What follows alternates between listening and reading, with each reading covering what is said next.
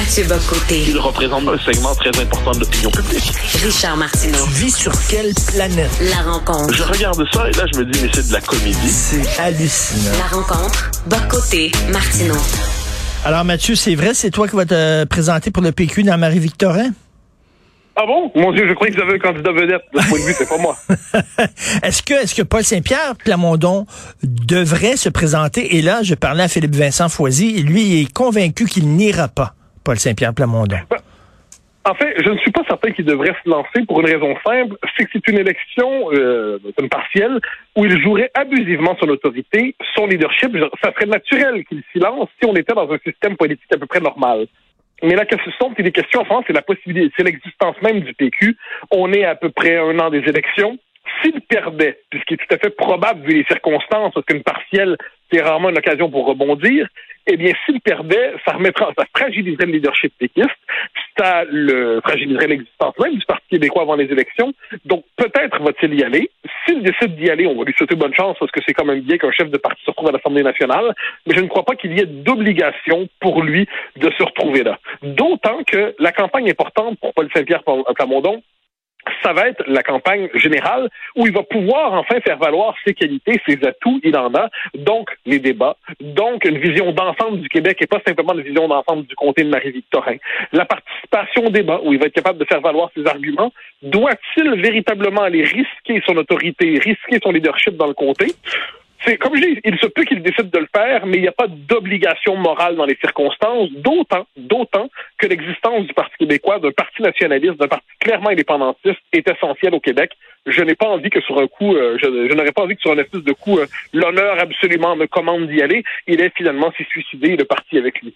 Non, mais attends une minute, s'il n'y va pas, parce que c'est vraiment un catch tout là, s'il y va et il perd, c'est épouvantable pour le PQ, euh, le PQ sombre, mais s'il n'y va pas, le message qu'il envoie aux électeurs, c'est que, mais pourquoi vous feriez confiance à un parti dont le chef a même pas confiance dans ses possibilités de gagner? Je hein? reformulerai ça. Si le Parti québécois a une chance de ressurgir, personne ne s'attend que le PQ remporte les prochaines élections. La question pour le PQ aux prochaines élections, c'est conserver sa base électorale, faire élire son chef et puis gagner un, deux, trois points dans les sondages s'il n'est pas trop malchanceux. Bon, ça c'est l'objectif. Dès lors, quelle est la meilleure manière d'atteindre cet objectif? Euh, Aller tout risquer dans une partielle sur le mode de la rédemption kamikaze ou décider d'attendre, de conserver ses forces pour l'élection générale. C'est pour ça que je pense qu'en ce moment, il y a tout un discours qui va le pousser à y aller sur le mode de l'obligation morale. Il doit y aller, c'est essentiel. S'il n'y va pas, il ne fait pas confiance. Non, je pense qu'il faut savoir c'est quoi le moment de vérité pour un homme, le moment qui compte, le moment test. Et le moment test pour lui, ce n'est pas une partielle dans Marie-Victorin. Le moment test pour lui, c'est l'élection générale. C'est là où, pour le dire avec la formule d'antan, il pourra prouver sa valeur. Mais s'il décide de tout risquer maintenant, eh bien, c'est quelquefois, c'est dans ce sentiment d'urgence morale, eh bien, le résultat serait quand même probablement une défaite qui risquerait de faire très, très mal au Parti québécois et avec sa possibilité d'exister au-delà du comté de Matam.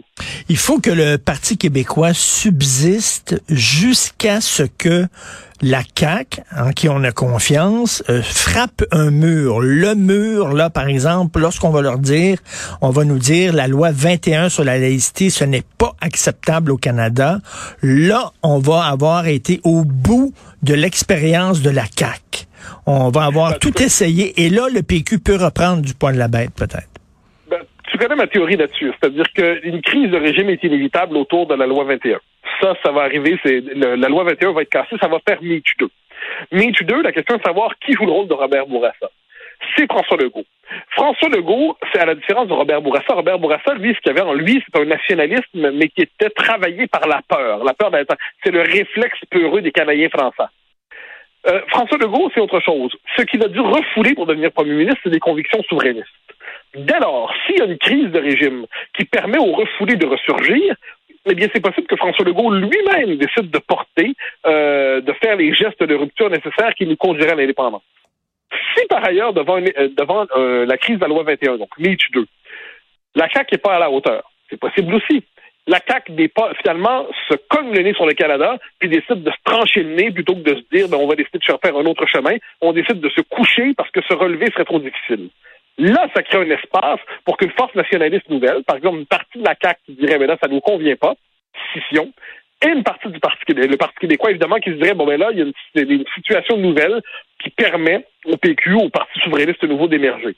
Il y a d'autres scénarios qui sont imaginables, évidemment. Euh, moi, je, là-dessus, je ne préjuge pas d'un scénario ou de l'autre. Mais ce qui est certain, c'est que cet horizon-là est, est favorable aux, nationalistes et aux souverainistes. Dès lors, dès lors, faut pas espérer que le PQ renaisse demain matin, à moins qu'il y ait une forme de signe de la providence, mais ils sont assez rares quand même en ce monde. Donc, il doit avoir le PQ, doit dire si je veux revenir, je dois attendre le bon moment pour faire campagne, pour rappeler que j'existe, pour rappeler que mes contrib ma contribution est pertinente, pour rappeler que mon enracinement politique au Québec, c'est essentiel.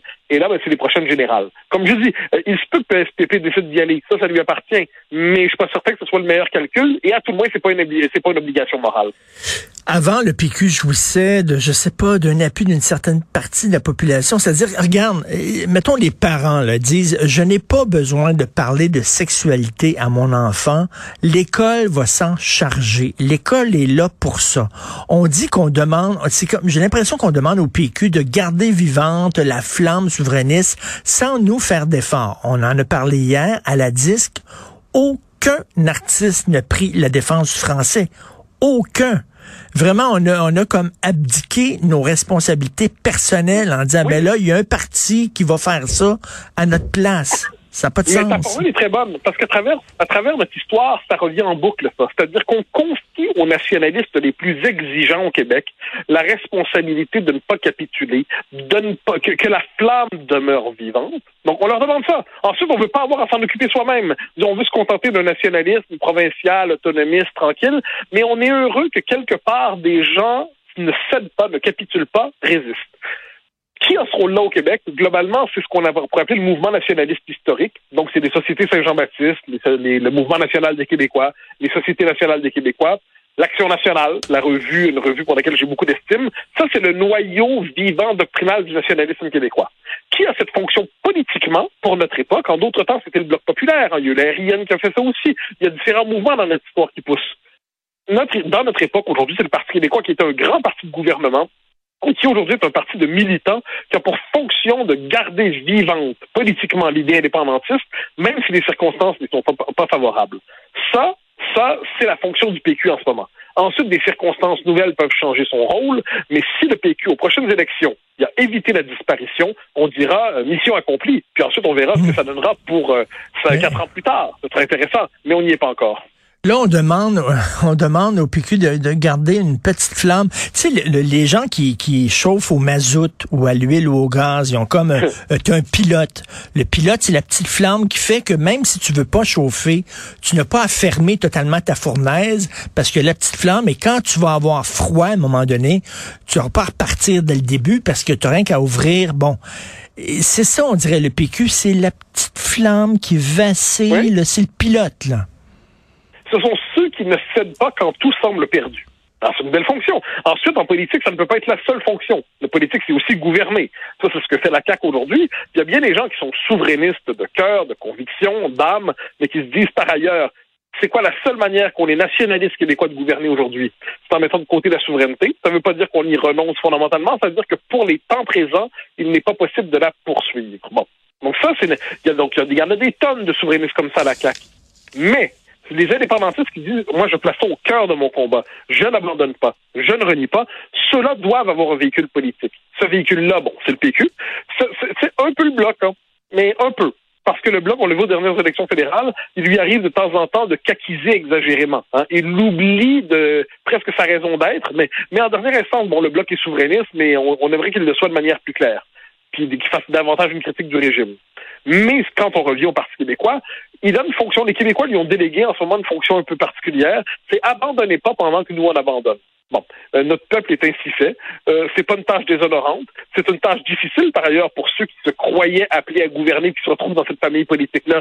Le Saint-Pierre Plamondon dans un pays normal. C'est un type qui a une vocation ministérielle, politique. Mmh, il mmh. fait pour. Il a, sa vocation naturelle, c'est de faire partie de la, de la classe politique. Mmh. Là, il se retrouve à diriger un parti agonisant en cherchant à faire en sorte qu'il reste en vie. C'est une mission inattendue, mais on ne choisit pas toujours son destin.